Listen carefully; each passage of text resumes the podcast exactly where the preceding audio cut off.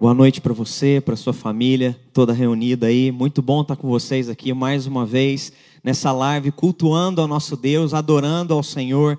E como é bom sentir a presença do Espírito Santo através desses louvores que nós declaramos que nada nós temeremos, não é? Nós confiaremos no Senhor. Então que gostoso é poder confiar, que gostoso é poder depender do nosso Deus. E nesse mês nós temos conversado nessa temática, sair da crise mais forte. Hoje eu quero falar um pouco é, que para sair da crise mais forte é necessário enfrentarmos as adversidades. Não tem como sair da crise mais forte sem o enfrentamento. Não tem como sair melhor, não tem como sair crescendo, amadurecendo diante da crise, se não houver enfrentamento das adversidades e das circunstâncias, não é? É, que cada adversidade que está se apresentando com essa pandemia é, em diversas áreas da nossa vida, na área econômica, na área social, na saúde, enfim, na área relacional, na educação dos nossos filhos, na educação dos nossos jovens, na educação daqueles que estavam cursando faculdade, tudo isso está incluso no meio dessa adversidade, desse tempo de crise que nós estamos vivenciando nesses dias. É, e quando nós olhamos para a palavra de Deus, nós vamos perceber que desde que o ser humano rompe com Deus lá no jardim do Éden, desde que nós rompemos com Deus, infelizmente, a história da humanidade passa a ser marcada por dor, por sofrimentos, por adversidade, passaram a fazer parte, infelizmente, da nossa humanidade. Nós vemos na própria Sagrada Escrituras falando sobre crises econômicas. Se você lê o Antigo Testamento, você vai perceber isso por diversas vezes. Fala sobre seca, período não é, de sequidão, de vacas magras, período de grande fome, período de grandes guerras também entre as nações, povos invadindo os povos, é, matando pessoas. A gente percebe que, infelizmente, a crise se tornou uma constante na história da humanidade desde que o pecado entrou na nossa vida. E desde então, a consequência do pecado é que nós passamos a conviver com é, essas crises constantes, porque no Éden, Adão e Eva não sabiam o que era crise até que o pecado vem e quando eles rompem com Deus, a consequência do pecado não é simplesmente que nós iríamos morrer, mas a consequência do pecado na história da humanidade é que nós vamos ter que suportar o peso do sofrimento do pecado na nossa vida, na nossa saúde, na nossa economia, na terra, o solo fica duro, há dias que chove, há dias que não chove, e nós então passamos a conviver com a adversidade, com a crise que vem para todos nós. Tem um filósofo húngaro que vai dizer que é como a sociedade responde a um desastre ou a uma crise é que determina a longo prazo o seu legado. Então, o que vai fazer toda a diferença diante dessa crise, dessa pandemia que nós estamos passando agora, no século 21, é como vamos responder a esse desastre que vai determinar qual vai ser, não é, a longo prazo, o legado que nós vamos deixar de tudo isso. E qual será o legado nosso enquanto cristãos? Qual será o legado meu e teu enquanto igreja? Qual será o legado meu e teu quando essa crise passar? Qual legado a igreja vai poder contribuir de maneira positiva para a sociedade que está em crise desesperada? Então é bom a gente perceber que a crise, não é? Ela chegou para todos, mas no meio da crise nós podemos responder de maneira positiva. Nós podemos ir contra a cultura, ao invés de reclamar, ao invés de ir numa onda de murmuração, de lamento, nós podemos dar uma resposta diferente. A maneira como responderemos vai determinar se nós iremos sair mais fortes dessa crise ou não. Na Bíblia, vários homens e mulheres também passaram por crises. E antes de entrar na mensagem, eu quero te lembrar disso para você entender. Abraão passou por dias de crise econômica. A Bíblia relata por várias vezes aonde vinha fome, e Abraão tinha que sair daquela região e se deslocar para outra região. Mas a Bíblia também vai dizer que ele se fortaleceu pela sua fé, dando glória a Deus e veio a ser pai de uma grande nação. Abraão enfrentou a crise, ele não correu da crise, Abraão enfrentou a adversidade. José passou por muitas crises desde a adolescência dele. Às vezes você está aí na adolescência, alguns provavelmente estão felizes, aqueles que não gostam de estudar, né, devem estar festejando, passa o dia no computador ou o dia no celular, ainda mais que está tendo aula pela internet. Não é? Você não sabe se ele está estudando ou se ele está conectado só nas redes sociais. José, desde a adolescência, enfrentou a crise familiar, relacional, emocional. Depois ele vai para o Egito e enfrenta uma crise econômica, mas ainda assim José, desde a adolescência, apesar das crises circunstanciais, ele decidiu algo. Ele decidiu que desde a adolescência ele viveria com excelência, ele viveria fazendo o melhor dele, seja como escravo, depois como um prisioneiro lá no presídio do Egito, ou depois se tornando governador, tendo toda a autoridade só abaixo de Faraó. Então, José, ele supera a crise, se tornando um referencial de liderança um escravo que se tornou governador. Provavelmente, se é, José estivesse nos dias atuais, essa biografia venderia inúmeros, estouraria, não é? Nas livrarias. Moisés liderou o povo de Deus num tempo de crise, tempo de crise social, um tempo de crise onde os hebreus, não é, os israelitas, na verdade, eles eram escravos no Egito, economicamente não tinha condição alguma, era um povo que nem tinha perspectiva de adquirir uma casa própria, era um povo que não tinha perspectiva de libertação era tudo escravo no Egito, e Moisés ouve o clamor, não é? Do povo, no sentido de que vai até Deus, e Deus vem na direção de Moisés e solicita, né? Dá essa é, incumbência para Moisés de que ele vá e liberte o seu povo. Moisés, num tempo de crise, poderia muito bem reclamar, poderia muito bem murmurar quem era ele. Ele chega até a questionar porque ele era gago, mas depois ele aceita a missão que Deus lhe dá no meio da crise e ele então sai melhor de toda essa situação. Se você for conversar com os judeus, você vai perceber como eles admiram e como eles honram a pessoa de Moisés, porque foi o líder que libertou os hebreus da escravidão e levou eles até a terra prometida. Ele não levou no sentido de dar posse, mas ele levou até ali, à beira do Rio Jordão. Nós vamos ver Josué. Josué, se você provavelmente conhece o Pentateuco, vai perceber que ele era um dos escravos no Egito. Provavelmente ele era um oleiro, era um daqueles escravos que produzia tijolos no Egito. Agora ele sai com Moisés, e quando ele sai com Moisés, ele vem então passa 40 anos no deserto, ouvindo e vendo a liderança de um homem que no meio da crise anda com Deus, busca a vontade de Deus, e esse homem se tornou referencial para ele. É tão lindo isso que Josué e Caleb diz o seguinte, quando eles estão frente à terra prometida: se o Senhor se agradar de nós, ele nos fará entrar na terra prometida. É inspirador gente que no meio da crise se torna referencial. É inspirador gente que no meio da crise cresce gente que no meio da crise amadurece, gente que no meio da crise quer viver tudo aquilo que Deus tem, apesar das dores da vida. Apesar das dores dos nossos dias, que você vive em sua vida, na sua casa, na sua família, como um adolescente, como um adulto, como um pai de família, como uma mãe, que nós possamos viver tudo que Deus tem para nós nessa geração. Nós queremos sair de tudo isso referenciais, melhores, maduros, crescendo, abençoando a vida de outras pessoas. Nós temos também Samuel, depois entra um período difícil na história de Israel, onde nós temos uma ausência, né, um gap de liderança, a gente não encontra líderes ali, e Deus vai levantando então juízes. É o período então onde Deus levanta Samuel, e nesse período, quando Deus levanta Samuel, é, é maravilhoso como Samuel, ele quer ser referencial, ele quer abençoar a nação, aonde não se tem um referencial. E então Samuel se torna profeta, Samuel é sacerdote, Samuel é juiz, ele é legislador. Samuel vai aglomerando várias funções no meio de uma sociedade em crise. E ele leva o povo a olhar para o Senhor. Samuel foi usado por Deus no meio de uma geração perdida. A gente vai ver a mãe dele na crise de não ter filhos, não é? Na dor de ser humilhada essa mulher ora, se consagra a Deus e faz um clamor, e ela sai da crise, não é? Gerando Samuel, um homem que vai abençoar a nação de Israel, um homem que vai ungir o primeiro rei de Israel. E aí então nós temos Saul, um líder que ao invés de crescer na crise, ele vai no caminho inverso dos homens e mulheres que eu disse para você aqui. É, Saul, quando a crise vem, quando a batalha chega, Samuel se atrasa um pouco para abençoar e consagrar ali aquele momento a Deus. Samuel, Saul se apavora e ele oferece sacrifícios, pega a estola sacerdotal e vai oferece sacrifício, rompendo com a tradição, rompendo com aquilo que Deus havia dito a Moisés, que somente o sacerdote poderia oferecer sacrifício.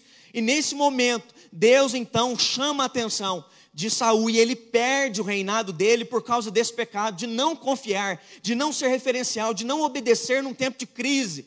A crise o que tem feito com você? Ela te coloca para cima, ela te faz se tornar um líder. A crise, o que é que ela faz com você, adolescente? Ela te coloca como José, a querer ser um referencial nos teus dias, a ponto de que você faça diferença na tua geração, uma geração de conectados na rede. O que é que você tem feito na rede? Qual o impacto que você tem feito? Você tem sido como José, se torna referência para outros adolescentes, ou você simplesmente tem se conectado para ser mais um numa live que está rolando no YouTube, ou você é daqueles que está pensando, você é daqueles que está empreendendo algo que Deus quer fazer através de você para as próximas gerações. Nós podemos crescer com tudo isso, mas nós precisamos dar a resposta certa diante do tempo de crise. Depois nós temos Davi, um grande referencial. Nós vamos então ter Salomão, seu filho, um homem sábio. Nós vamos ter então Davi, um conquistador, Salomão, um consolidador, consolidando todo, não é, a nação de Israel. Mas infelizmente, depois nós temos o filho, não é? é, de Salomão rompendo com tudo isso, e nós vamos perceber que um homem, no momento de crise, não ouve o conselho dos sábios, e por não ouvir o conselho dos sábios, ele vai colher toda uma desgraça. A nação de Israel se separa e nós vamos ter dez tribos no norte, duas ao sul. Nós temos então o reino do norte, o reino do sul, Israel, Judá. E aí no norte você vai ver que o norte vai se desviar dos caminhos do Senhor, os reis vão se tornar idólatras, eles vão se perder nos caminhos do Senhor. E aí a gente vai ter Deus levantando um homem num tempo de crise, para vir fazer a diferença numa sociedade que não tem luz, não tem direção. Deus então levanta um profeta chamado Elias. E esse profeta chamado Elias, ele é um sujeito que vivia numa região, não é, simples, era um sujeito é, humilde, e Deus o levanta no meio de uma sociedade em crise para trazer uma palavra profética e também para abrir os olhos daqueles que estavam em trevas. Deus levanta Elias, que de maneira muito humilde simples se coloca, e ele quer viver aquilo que Deus tem para ele. E eu queria conversar com você, como é que como Elias, eu e você podemos crescer? Como é que eu e você, semelhante a Elias, numa sociedade que está nas trevas, não tem luz, não tem direção, não tem esperança, a questão é como sair mais forte quando se está perdido. Como sair mais forte quando a fome e a miséria parece que vão assolar a vida das pessoas? Porque era isso que estava acontecendo nos dias de Elias, e é isso, infelizmente, que nós temos visto, não é? Olhando para algumas nações que já são mais pobres e já estão padecendo. Como sair mais forte quando o nosso emocional se encontra abalado? Como sair mais forte quando parece que a sensação existencial que nós temos é de que nós estamos fracos? Eu não sei vocês, mas esses dias eu falei para a Eveline, a sensação que a gente tem é de déjà vu. Parece que não passa, parece que as semanas vão passando e é aquele mesmo noticiário. Você liga o jornal e parece que você ligou o jornal de ontem, porque os números são iguais, as perspectivas são iguais. É uma sensação horrível, existencialmente falando. Como é que nós vamos fazer a diferença? Como é que nós vamos sair mais fortes, olhando e percebendo que isso está, é, infelizmente, durando meses já nas nações? Abra sua Bíblia comigo, por favor. Abra o aplicativo aí, ou estiver com a Bíblia na sala, no quarto, onde quer que você esteja. Abra comigo, por favor, 1 Reis, capítulo 17, versículo 1 ao versículo 7. 1 Reis, capítulo 17, do verso 1 ao verso 7. A Bíblia vai dizer assim: Então Elias, o tesbita, dos moradores de Gileade, disse a Acabe: Tão certo como vive o Senhor, Deus de Israel, perante cuja face estou, nem orvalho, nem chuva haverá nestes anos. Segundo a minha palavra, veio-lhe a palavra do Senhor, dizendo: Retira-te daqui e vai para o lado oriental, esconde-te junto à torrente de Querite, fronteira ao Jordão. Beberás da torrente, e ordenei aos corvos que ali mesmo te sustentem. Foi, pois, e fez segundo a palavra do Senhor, retirou-se e habitou junto à torrente de Querite, fronteira do Jordão. Os corvos lhe traziam pela manhã pão e carne, como também pão e carne ao anoitecer, e bebia da torrente. Mas, passados dias, a torrente secou, porque não chovia sobre a terra. Nós vamos ver aqui Deus chamando Elias, não é? O Tesbita, né? É uma cidade diferente aqui, não é? É, e ele vem dessa região de Gileade, provavelmente era uma região montanhosa, era uma região de vilarejos, era um homem muito simples chegando ali e Deus o chamando para fazer a diferença no meio de uma nação que estava em crise, perdida, sem referencial. E aí então Deus o chama e ele aceita enfrentar a crise em nome de Deus. Ele aceita enfrentar as adversidades porque ele amava o Senhor e ele amava as pessoas. E eu creio que isso é o que move o coração de nós cristãos no meio de tudo isso que está acontecendo. Nós amamos o Senhor. Não é, com todas as nossas forças, com a nossa alma, com todo o nosso entendimento, e nós amamos as pessoas, mas como ser e fazer a diferença quando tudo isso né, nos leva a um momento de isolamento, de reclusão? Enfrente a crise, enfrente ela em todas as áreas. É isso que nós vamos conversar nessa noite. Primeiro, sairemos mais fortes da crise quando enfrentarmos as situações com seus riscos, mas confiando em Deus.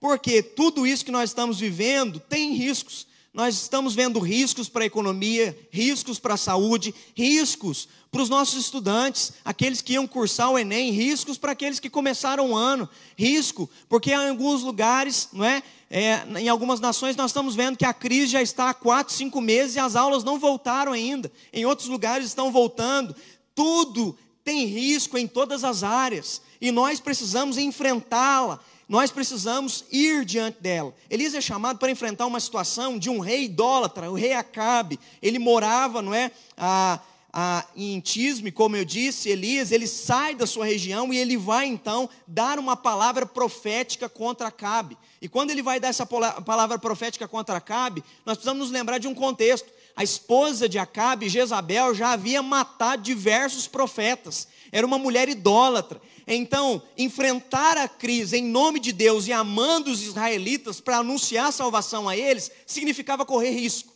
Significava que Elias podia ir, entrar no palácio apontar o dedo para Acabe e dizer: Não vai chover mais por causa do teu pecado, por causa do teu reinado, por causa da tua idolatria. Ele podia nem sair vivo dali.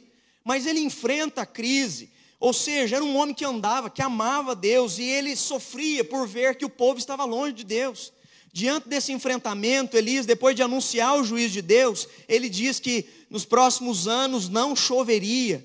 E nós vamos ver depois nas Sagradas Escrituras, não é? Que esse tempo de seca, esse tempo de crise durou três anos e meio.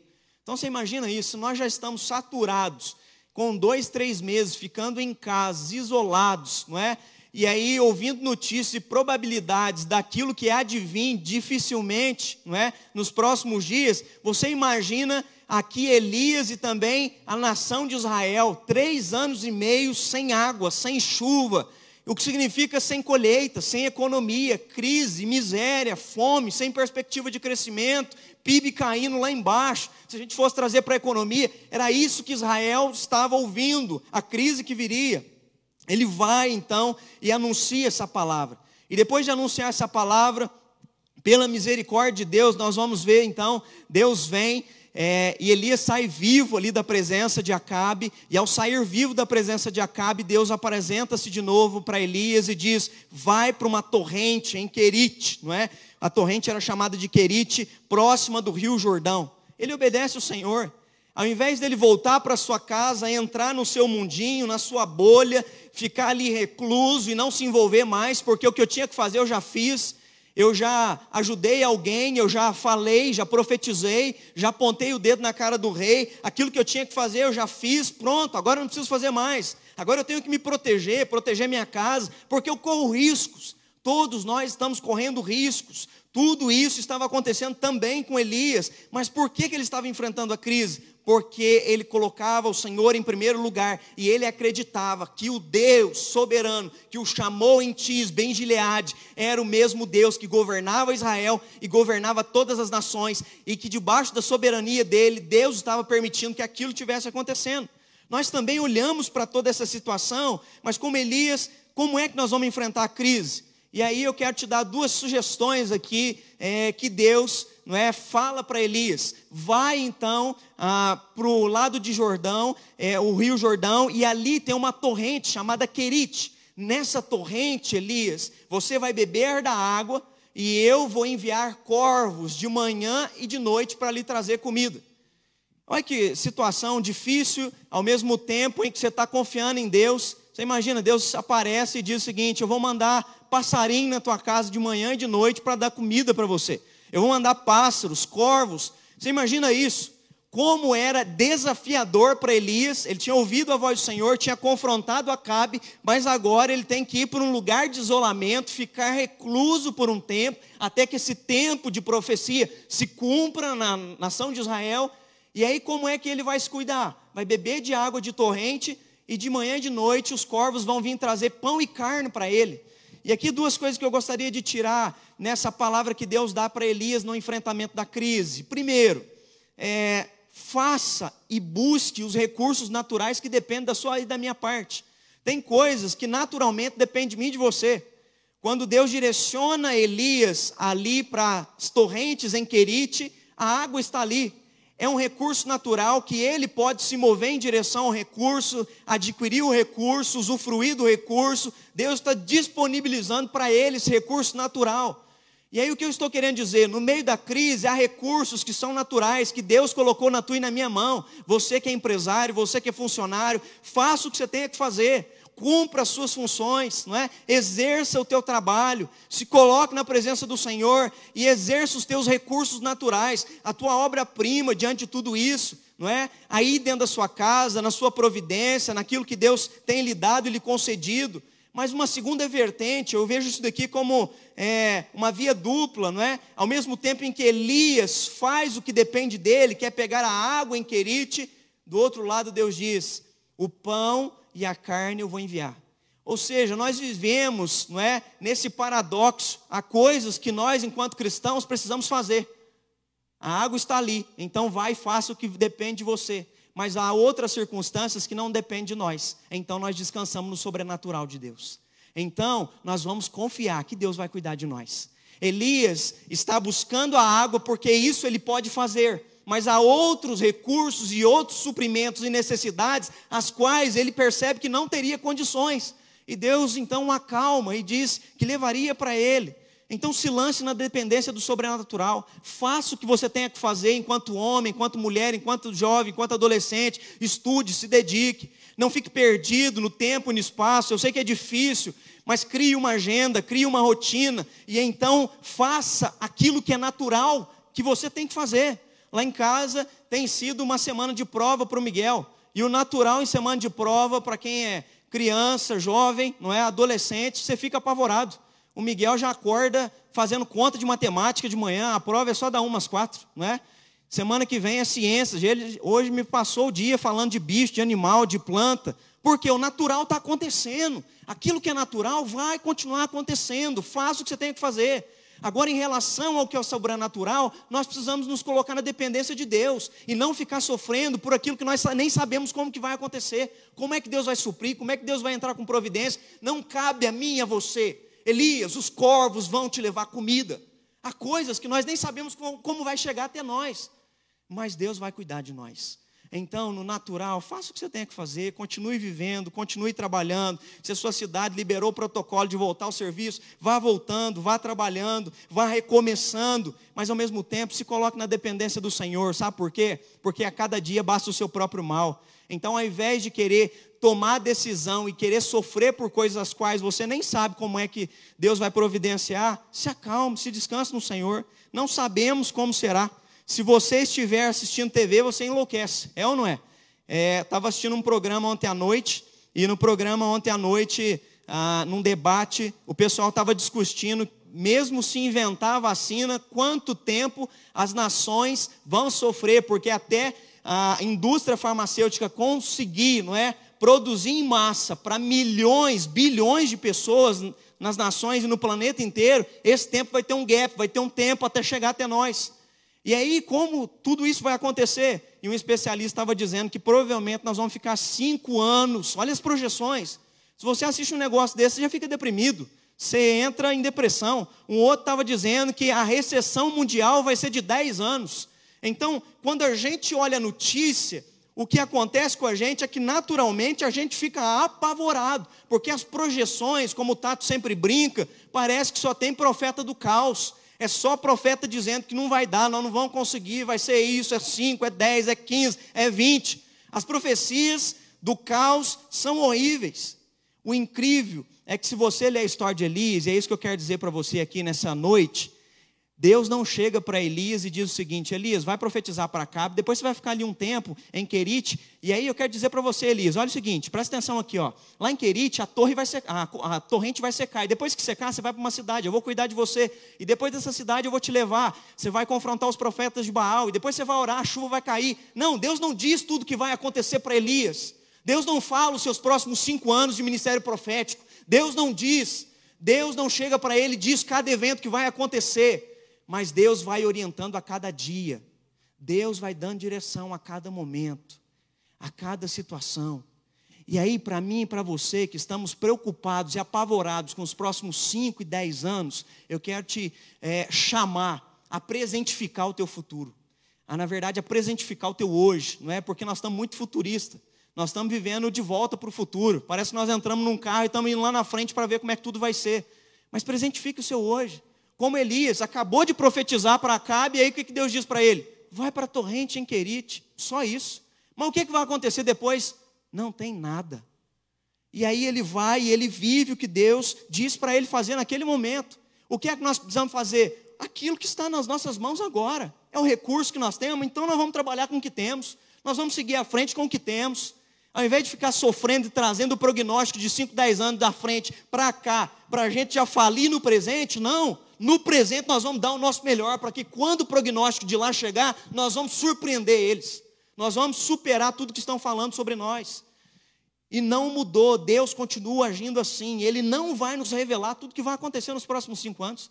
Deus não vai revelar para mim e para você o que vai acontecer nos próximos dez anos. Nós não sabemos.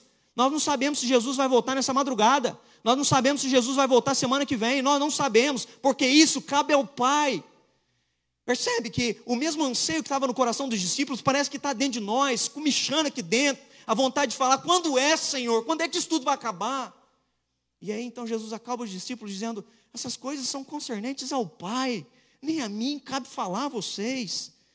E aí, diante disso, eu quero que você, não é, entenda esse momento. Eu ouvi uma palestra ontem, até mandei para o pastor Tato, do Ricardo Agreste, e o pastor Ricardo Agreste diz que há três leituras que ele faz da atual situação para nós enquanto cristãos.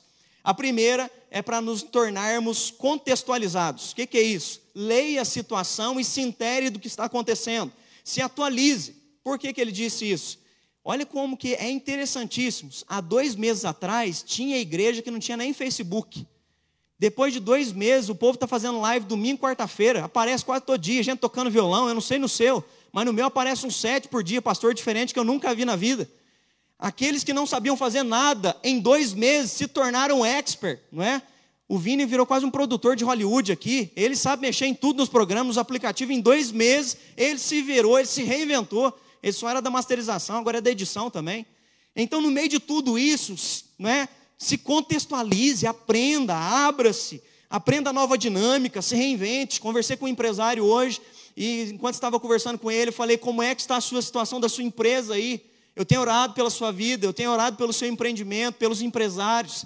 E ele disse para mim assim, pastor, não está sendo fácil, mas nós somos uma nova empresa. Eu achei tão forte a expressão que ele disse, porque são dois meses. Ele disse o seguinte: não está sendo fácil, mas nós, nós somos uma nova empresa, pastor. Nós não somos a empresa que éramos há dois meses atrás. Hoje, a empresa de hoje é uma nova empresa.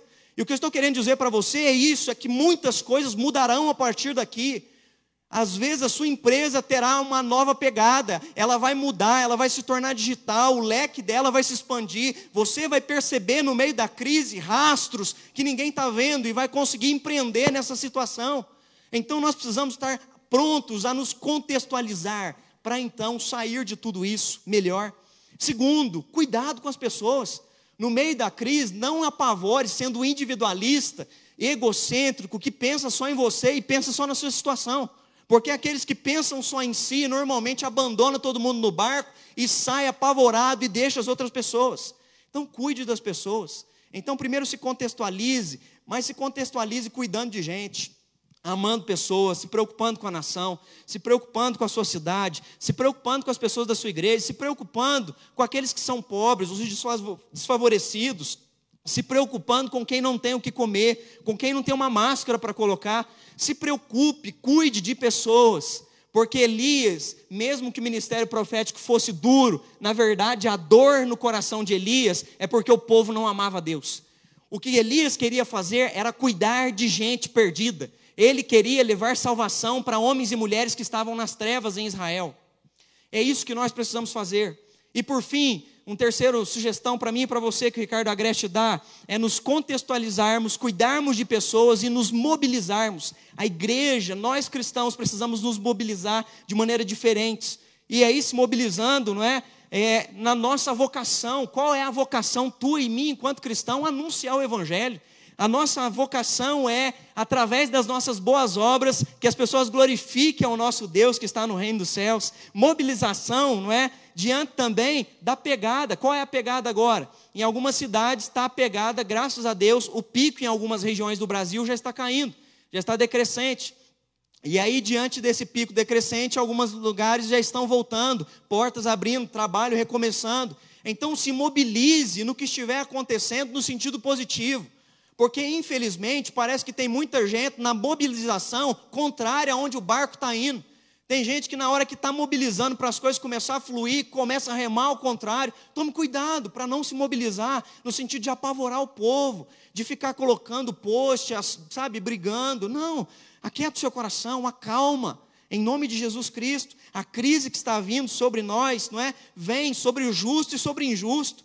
Essa semana eu conversei com um pastor e eu fiquei profundamente triste. Um pastor amigo meu de São Paulo, e ele disse: Platini, a região é, de Minas aí, é, graças a Deus que ainda não chegou.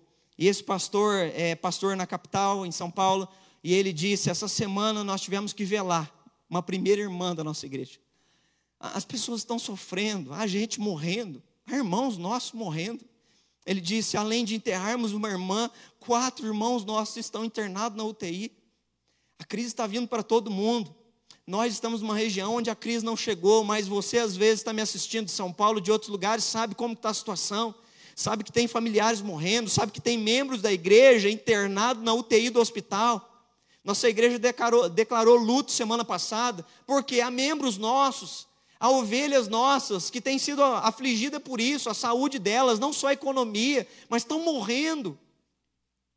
A economia afetada também, infelizmente, não é? A gente conversa com os empresários e escuta deles que infelizmente tiveram que mandar funcionários embora, que estão preocupados com os impostos, com alta taxa de encargos para cumprir, não é, nos próximos meses, como é que eles vão lidar com isso? No meio do tempo de crise, Deus está cuidando de Elias. Deus está dando a água e mandando os corvos levar o pão e a carne. Quando a fonte seca, como é que você enfrenta a crise? porque até aqui eu estou falando de providência. Até aqui eu falei de orientação que Deus deu para Elias. Mas eu não sei se você se atentou ao texto que lemos, diz que ele comia, ele bebia da fonte e ele comia do pão e da carne que os corvos traziam, até que a fonte secou. Olha que, que forte isso. E é narrado aqui, não nos é oculto o seguinte: que antes da fonte secar, Deus chega para Elias e diz: Elias, sai, porque a fonte vai secar. Não, a fonte secou. E o texto diz que posteriormente a fonte secar é que Deus então vai conversar com Elias. E aí Deus vai dar a próxima instrução de como é que vai ser daqui para frente. Perceba, Deus vai cuidando de cada momento. Ele vai entrando com providência em cada situação. Então, nessa semana, nós vamos orar clamando ao Senhor a oração do Pai Nosso. que nos seja dado o pão nosso de cada dia, dá-nos hoje. É isso que nós vamos fazer essa semana, porque semana que vem nós não sabemos o que vai ser, nós não sabemos o que é que vai acontecer aqui na nossa cidade, aí na sua cidade, na economia nacional, no seu governo estadual, nós não sabemos. Elias, não é, no meio de tudo isso, é maravilhoso, ele nos ensina a enfrentar a crise, até mesmo quando a fonte seca. E a fonte às vezes pode secar, como eu acabei de dizer para vocês. Às vezes é pessoas que a gente ama, que vão contrair o Covid. Falei disso há alguns meses atrás. Uma ovelha minha em Machado foi um dos irmãos que contraíram Covid. Isso acontece com gente que a gente ama. Quando chegamos a situações difíceis, a tendência é nos sentirmos abandonados. Ficamos ressentidos e se você não tomar cuidado, você pode até se questionar: como é que Deus foi esquecer de mim? Na verdade, o que acontece é exatamente o oposto. Somos mais do que nunca objetos da preocupação de Deus quando a crise vem. Quando a fonte seca, Deus sabe que a fonte secou porque Ele é Deus. Quando dói em Elias saber que além de estar isolado, o único recurso natural que ele tinha se exauriu, foi embora. Isso não é culto a Deus. Ele sabe. Quando Jó está sofrendo, Deus sabe. E é maravilhoso olhar para as Sagradas Escrituras e perceber que o nosso Senhor e Salvador Jesus Cristo, Ele é homem de dores, Ele sabe o que é padecer.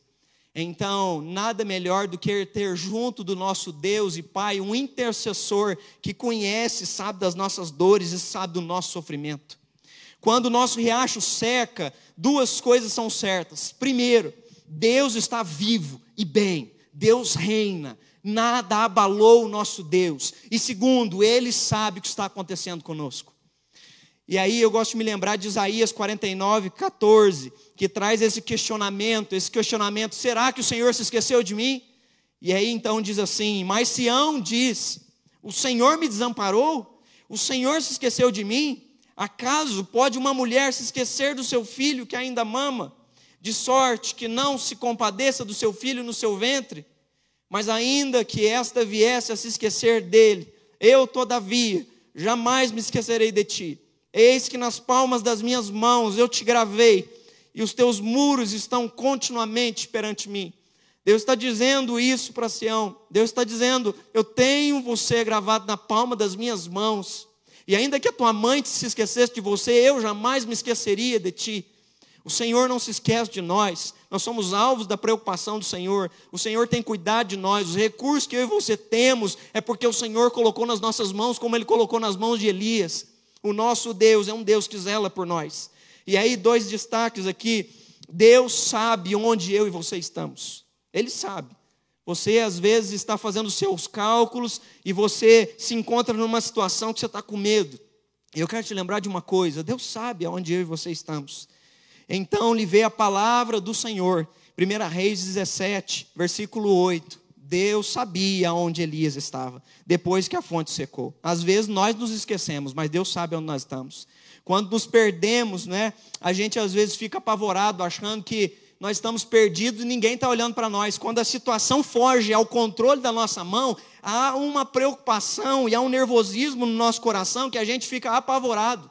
Me lembro quando adolescente, estava contando isso para o Miguel esses dias, é, a gente foi pescar na Serra da Mantiqueira, nas montanhas, e nós fomos ficar ali acampados naquela região. Eu me lembro que um dia a gente saiu para pescar no meio da mata, e a gente se perdeu no meio da, no meio da mata, a gente não conseguia voltar. Gente, imagina uma, uma sensação assustadora, que é você estar no meio de árvores e não ter o senso de direção, não tinha celular naquela época, nada de GPS, não é? E a gente não estava preparado para se perder. E é essa sensação que a maioria das pessoas está. Eu não estava preparado para o que está acontecendo. Mas apesar de nós não estarmos preparados, é isso que Deus está dizendo.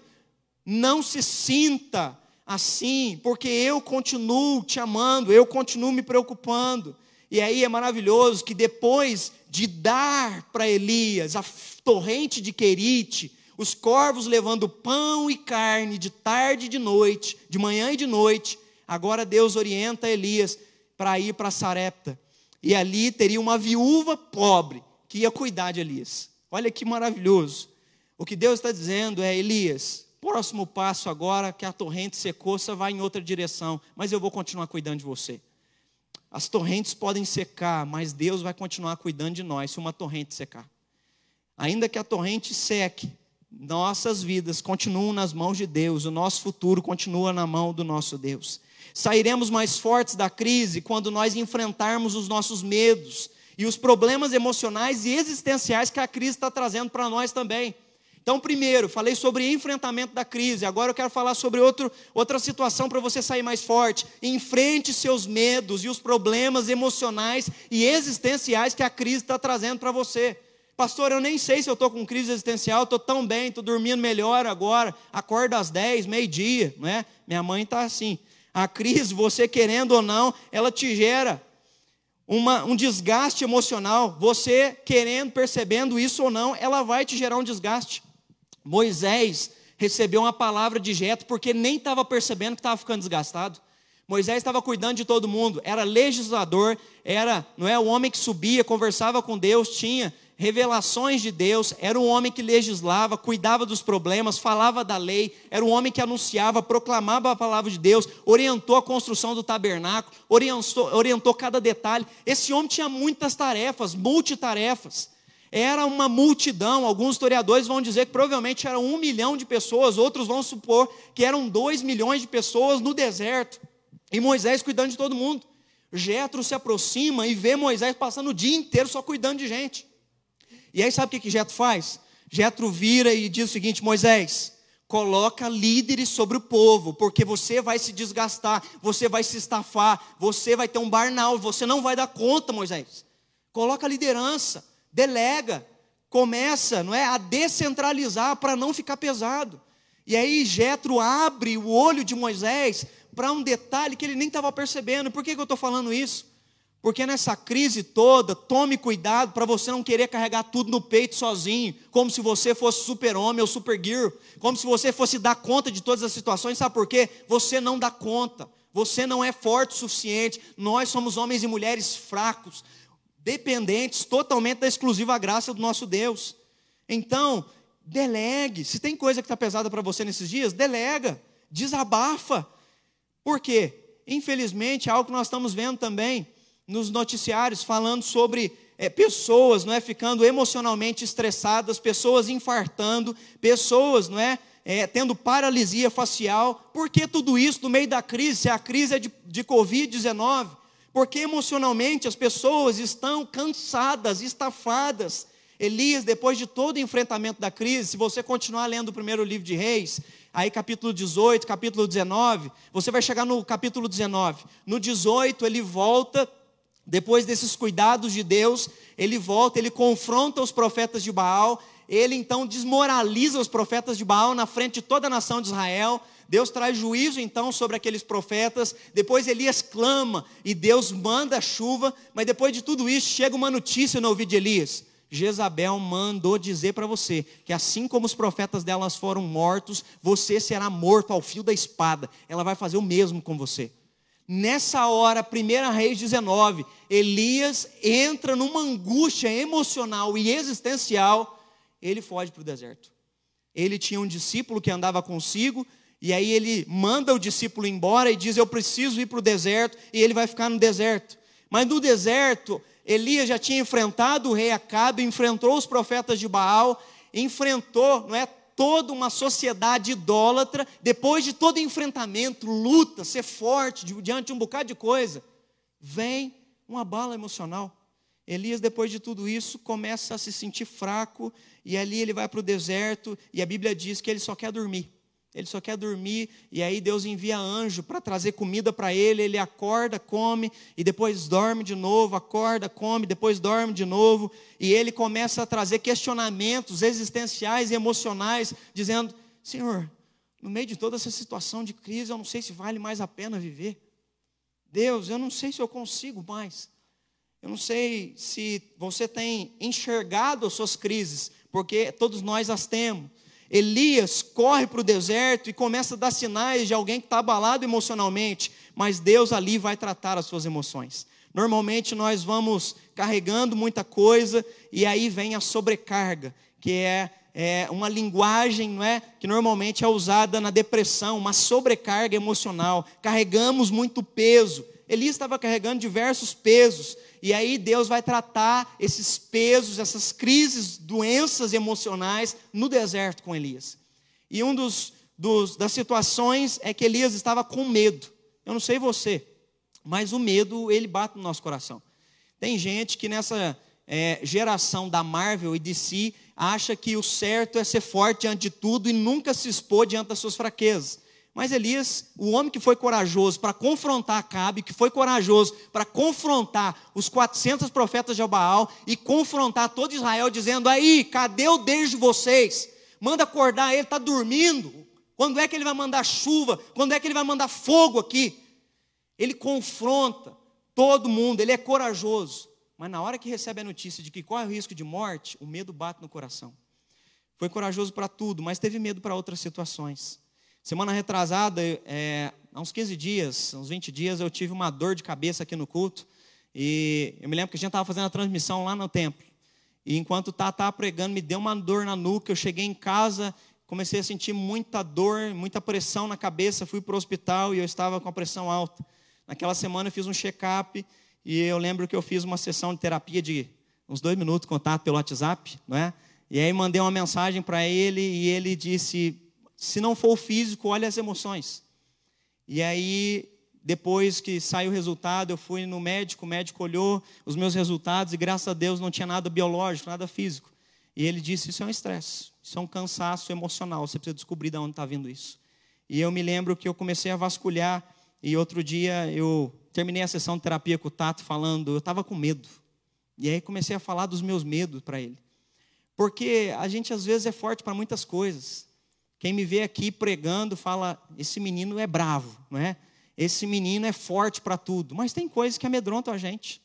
Eu não sou forte em tudo, eu sou um ser humano, pecador, falho, limitado. Mas que bom que Deus me ajudou a enxergar o meu medo, porque Ele é, que tem, ele é quem traz paz quando a gente tem medo do que a gente não sabe que vai enfrentar. E aí, o gostoso é que quando você enxerga a sua limitação, você é sarado. É por isso que a Bíblia diz: confessai não é, os vossos pecados, as suas limitações uns aos outros, para que vocês sejam sarados. Às vezes nós estamos doentes emocionalmente porque já não se abre, a gente não se expõe, não é? E aí tem uma frase que tem marcado muito meu coração, e eu falei ela para o Tato esses dias também, de Dale Carnegie. Ele diz o seguinte: tome uma decisão que, ainda que você corra riscos, vale a pena a sua recompensa. Tome uma decisão que, ainda que você corra riscos, vale toda a pena a sua recompensa. Então nós tomamos decisão. Elias tomou uma decisão de ouvir Deus, de obedecer, de fazer o que Deus tinha pedido, mas veio o medo no meio do caminho. Mas valia a pena a recompensa de saber que ele estava honrando o Deus de Israel. Seguir e ouvir a voz de Deus, mesmo quando há medo, vale a pena a recompensa. E aí tem um canto que a gente canta normalmente no Manaim que vai dizer, não é? Que a gente pode passar por muitos medos, mas depois a gente vai cantar e a gente vai glorificar dizendo: Senhor, valeu a pena. Senhor, valeu a pena. Elias vai tratar seus ressentimentos, ele está cheio de ressentimento. Não tem ninguém crente aqui em Israel, ninguém mais crê. Não é? Ninguém me mandou um zap quando eu estava em Querite, ninguém me, visita, ninguém me visitou enquanto eu estava sarepta. Ele está com raiva dos é, israelitas que não acreditavam em Deus. Ele tem ódio porque esse povo não consegue enxergar Deus. Tem gente que se ressente hoje em dia, olha isso, não é? Tem um bocado de gente ressentido e apavorado porque não curtiram o seu Face, não curtiram a sua fotinha no Face ou o seu textinho. E aí fica super triste porque curtiu do irmão A, ou do irmão X ou do Y, mas não curtiu do irmão B. E aí é um bocado de gente numa geração, infelizmente, como vai dizer Balma, líquida, uma geração dodói, mimi, que vive chorando, e aí vive ressentido, e às vezes nem sabe se o outro nem olhou sua nem, nem visualizou sua fotinha, o seu textinho. Então, tome cuidado para você não trazer peso sobre você que o povo nem sabe o que você está pensando. É preciso se libertar dessas coisas para nós sairmos da crise melhor e não paranoico. Baixa autoestima ele começa a dizer ali no deserto para Deus o seguinte: Eu não sou melhor do que o meu pai, eu não sou melhor do que eles. Deus, eu não quero mais viver. Alguma coisa no presente ativou um gatilho do passado na vida de Elias, de tal maneira que ele começa a fazer comparação dele com seus pais, e ele diz: Eu não sou melhor do que eles, por que, que eu estou vivendo? Por que, que eu estou nessa situação? Pare de fazer comparações no meio de um tempo onde muita gente sofre. Pare de fazer comparações, viva a sua vida, viva a sua existência, enfrente as tuas dores, porque as dos outros a gente não conhece, a gente não convive. O que eu e você temos que passar, nós vamos passar nele. Então pare de ter baixa autoestima, de ter pena de si mesmo. A comparação aparece quando nós não estamos satisfeitos com a gente mesmo. Se você não está satisfeito com você mesmo, provavelmente você vai olhar para o outro e vai começar a dar um de coitadinho porque o outro está melhor do que você. Seja satisfeito com o que você tem. É isso que eu tenho ensinado para meus filhos na minha casa. Nós somos felizes, nós aprendemos a viver contente com o que Deus nos deu. Nós louvamos a Deus. Louvamos a Deus porque Ele tem dado o pão nosso de cada dia. Louvamos o Senhor porque Ele tem suprido. Ele tem, não é zelado por nós. Ele tem colocado pessoas bondosas ao nosso lado. O Senhor tem feito isso conosco. Você consegue enxergar a bondade do Senhor no meio da crise na sua vida, na sua casa, na sua família? Deus vai tratar também a ira ele está irado, ele está nervoso, porque esse povo é, se omitiu quando o problema chegou em Israel e ninguém confrontou o rei diante da idolatria. E aí eu gosto de me lembrar de uma fase do pastor Martin Luther King. O que me assusta não é a maldade dos maus, mas é o silêncio dos bons. O que assusta no meio dessa sociedade em crise não é a maldade de ver gente corrupta comprando respirador caro para enganar os outros. Sabe por quê? Porque todo ano vai aparecer gente corrupta, suja em todo canto. Mas o que me assusta é ver o silêncio de gente que ama Deus, é ver o silêncio de gente que poderia estar fazendo a diferença. Isso é que assusta a gente. É isso que deixou Elias irado. Nós não podemos só ficar indignados, nós precisamos mover com amor para levar salvação para as pessoas. Mais do que ficar reclamando na internet, nós precisamos ser uma igreja que é ativa. Nós estávamos tendo uma reunião de presbitério esses dias, e um dos pastores nossos lá da diretoria do presbitério virou e disse o seguinte: Irmãos, o que, vocês acham da gente juntar as igrejas do presbitério e comprar um respirador para a nossa cidade? Lá em Machado nós não temos um respirador. O que, que vocês acham da gente juntar e comprar um respirador e doar para uma cidade que não tem? Sabe, ao invés de ficar reclamando, ao invés de ficar fazendo só post, nós precisamos nos unir. É tempo da gente se engajar e então fazer alguma coisa acontecer. Martin Luther King, na sua luta frente à segregação racial, ele, quando os negros queriam bater nos brancos e queriam pegar nas armas para matar os brancos, Martin Luther King acalmou a multidão na frente da sua casa e disse: Nós não vamos lutar, nós não vamos brigar. Nós vamos mudar essa situação amando como Jesus amava as pessoas. Nós vamos sair dessa crise melhor quando nós amarmos as pessoas como Jesus ama. Nós vamos sair dessa crise melhor quando nós tivermos o amor que Jesus tinha pela humanidade no nosso coração. Quando a gente deixar de sentir só o amor eros, ágape, é filéu, não é? Storge, mas quando o amor ágape invadir o nosso coração, aí sim nós vamos conseguir fazer a diferença e sair melhores. Davi, é, Elias teve que enfrentar a solidão em Querite e agora no deserto. E é preciso encarar a solidão. Nós estamos ficando sozinhos por um longo tempo, mas Deus tem cuidado de nós. Eu não sei você, mas a solidão é, não necessariamente precisa ser isolamento de ser, estar sozinho, mas a solidão pode ser lugar de reencontro. Reencontro na sua casa, reencontro de olho no olho, reencontro de bons bate-papos, de boas conversas. A solidão pode te levar a um a outro detalhe, a solitude. O que é a solitude, pastor? A solitude é um encontro meu com Deus. É eu a sós com o Senhor. A tua solidão está te levando à solitude ou está te levando ao isolamento da presença de Deus. Depois Elias encerra a conversa dizendo, não é, sobre a sua preocupação com o futuro. E aí Deus permitiu que Elias desabafasse e Deus pergunta por duas vezes a Elias: Elias, o que é que você está fazendo aí dentro da caverna? Por que é que você está aqui, Elias? E Elias começa então a se abrir e colocar diante de Deus, e Deus vem e faz uma sessão de terapia. Deus sara ele. E aí, pastor, como fazer uma sessão de terapia? Tem sessão de terapia pelo WhatsApp, pelo Zoom contato, não é? Tem sessão de terapia através da oração. Tem sessão de terapia através de uma boa conversa com seu líder de célula. Tem uma sessão de terapia de desabafar, de colocar para fora, de se expor. Esses dias uma pessoa me ligou chorando, contando um problemão da casa dela, e ela sabe, depois de chorar, desabafar por quase 10 minutos no telefone, ela começou a pedir desculpa, falando: Pastor, desculpa, eu estou lançando o meu peso, eu estou lançando os meus problemas para o Senhor. E na hora que ela terminou de falar isso, eu falei: Agora, a partir desse momento, Deus está trazendo cura sobre a tua vida, porque você falou, você colocou para fora. então você vai ser sarada. E nós vamos poder orar por você. Eu não sabia do teu problema, eu só posso orar por você na hora que você se expor. Não tenha medo de se expor, porque só quem se expõe pode sair da crise melhor. Amém?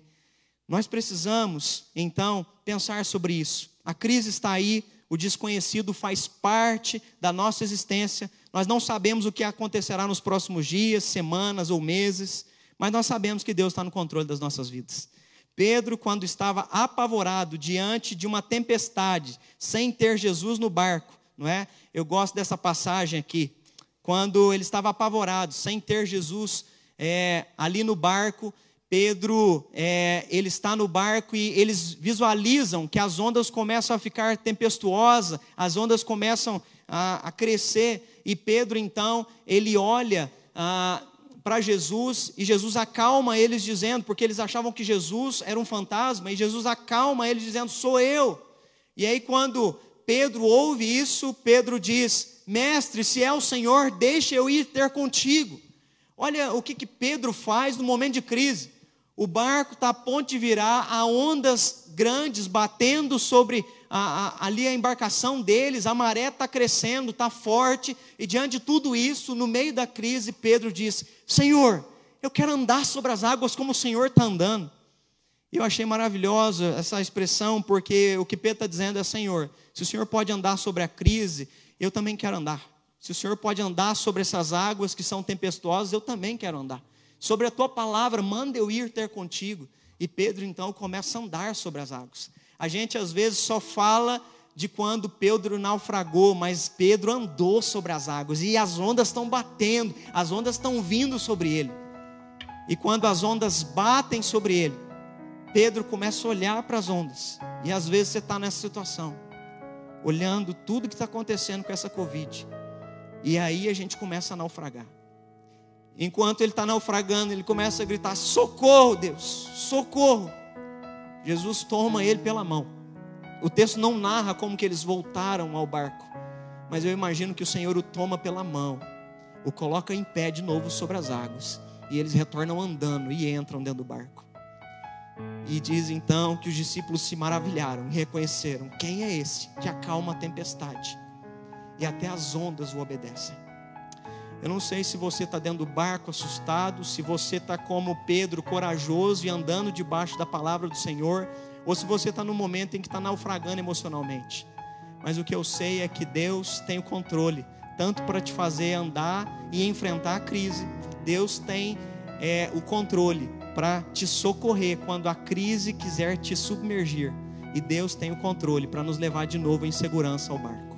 Você se lance nas mãos do Senhor que você, como Elias, enfrente a crise, enfrente a crise em todas as áreas, enfrente as suas crises emocionais, se exponha, se abra, seja tratado, seja curado, e que a gente saia de tudo isso melhor.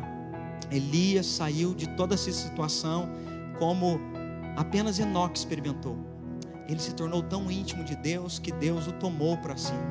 No meio de uma crise, um homem que era para ficar louco, doido, pirado, ele é tomado por Deus, é arrebatado e levado aos céus. Que no meio de tudo isso, Deus possa arrebatar o nosso coração. Que no meio de tudo isso, nós possamos sair homens e mulheres mais íntimos de Deus. Que nada do que está se apresentando na crise seja empecilho para que a gente saia disso mais forte. No nome de Jesus. Nós acreditamos no Senhor, nós dependemos totalmente dEle. Nós vamos nos lançar nas mãos dEle. Quero convidar você fechar seus olhos, colocar os seus medos, colocar suas crises existenciais, seus temores, seus motivos de ansiedade, que tem te incomodado, que tem te preocupado, que tem te desgastado, a fonte que está seca, coloque diante dele e clame que Deus possa intervir na sua vida. Pai, no nome poderoso do teu filho Jesus Cristo, nós queremos nos colocar nas tuas mãos como Elias, ó Pai, tua palavra diz que ele era um homem que estava constantemente na tua presença, Pai, e ele desejava, Deus, enfrentar tudo aquilo por amor ao Senhor. Por amor ao Senhor, Deus, nós somos entregues, Deus, como ovelha ao matadouro todos os dias. Por amor ao Senhor, Deus, nós queremos enfrentar todos os sofrimentos. Por amor ao Senhor, Deus, nós queremos que através das nossas ações, mesmo em tempo de dor, Pai, possam gritar e possam anunciar que há um Deus que salva, Pai. Nós queremos num tempo, Deus, aonde muita gente está perdida, sem referencial, Deus, nós queremos apontar para o teu filho, porque ele é referencial para nós. Ele é quem traz paz que excede a todo entendimento. É Ele que dá alegria para nós que o mundo não pode nos dar. É nele, Deus, que nós temos nos lançados. É na palavra do Teu Filho Jesus Cristo que nós queremos seguir e nós queremos, Deus, andar sobre a crise, ó Pai. Mas se porventura, Pai, por causa das nossas limitações humanas, das nossas fraquezas emocionais e das nossas crises existenciais, a gente olhar para o lado, Deus, e a gente vier, ó Pai, a começar a naufragar, que o Senhor escute, Deus, o grito de socorro daquele que está cansado, ó Pai, daquele que às vezes está orando agora, Deus está chorando porque não aguenta mais essa situação, ó Pai, daquele que às vezes está angustiado, Deus, está com pensamentos ruins, ó Pai, está com uma sensação de baixa estima, como Elias, está cansado, Deus, da vida, Pai, como Elias estava, Deus. A palavra diz que naquele dia, enquanto Elias estava naquela caverna, Pai, veio uma forte vento, Deus, o Senhor não estava ali, Deus. Veio uma forte terremoto e o Senhor também não estava. Veio, Deus, um grande fogo e o Senhor também não estava. Mas depois de uma brisa suave, Deus, o Senhor veio e falou com Elias, ó Pai. Eu clamo agora que o Senhor sopre a brisa do Espírito Santo sobre nós.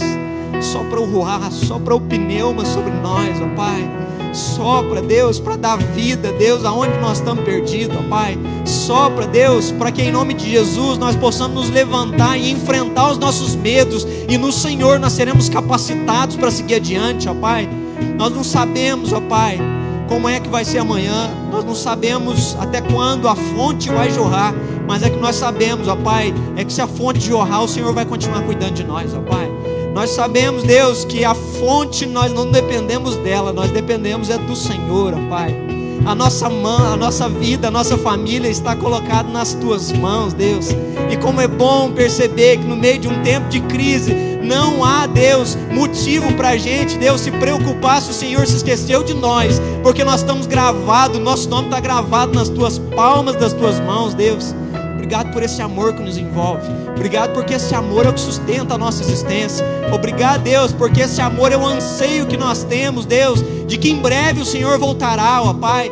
É esse amor que nos move, Deus, a clamar, Deus, pela tua intervenção. É esse amor, Deus, que nos leva, Deus, a no meio da crise não querer só dar cesta básica ou fazer live. Nós queremos, Deus, que homens e mulheres se convertam no meio do tempo de crise, como sete mil joelhos não se dobraram, Deus, que joelhos, Deus, não se dobrem, ó Pai, não se prostrem, mas permaneçam fiéis ao Senhor e que mais homens e mulheres sejam acrescentados dias após dias, ó Pai, através de lives, através de células online, através, Deus, das boas obras, através, ó Pai, do nosso agir, ó Pai, que nós possamos, Deus, resplandecer a luz de Cristo e que haja salvação no meio da crise, ó Pai.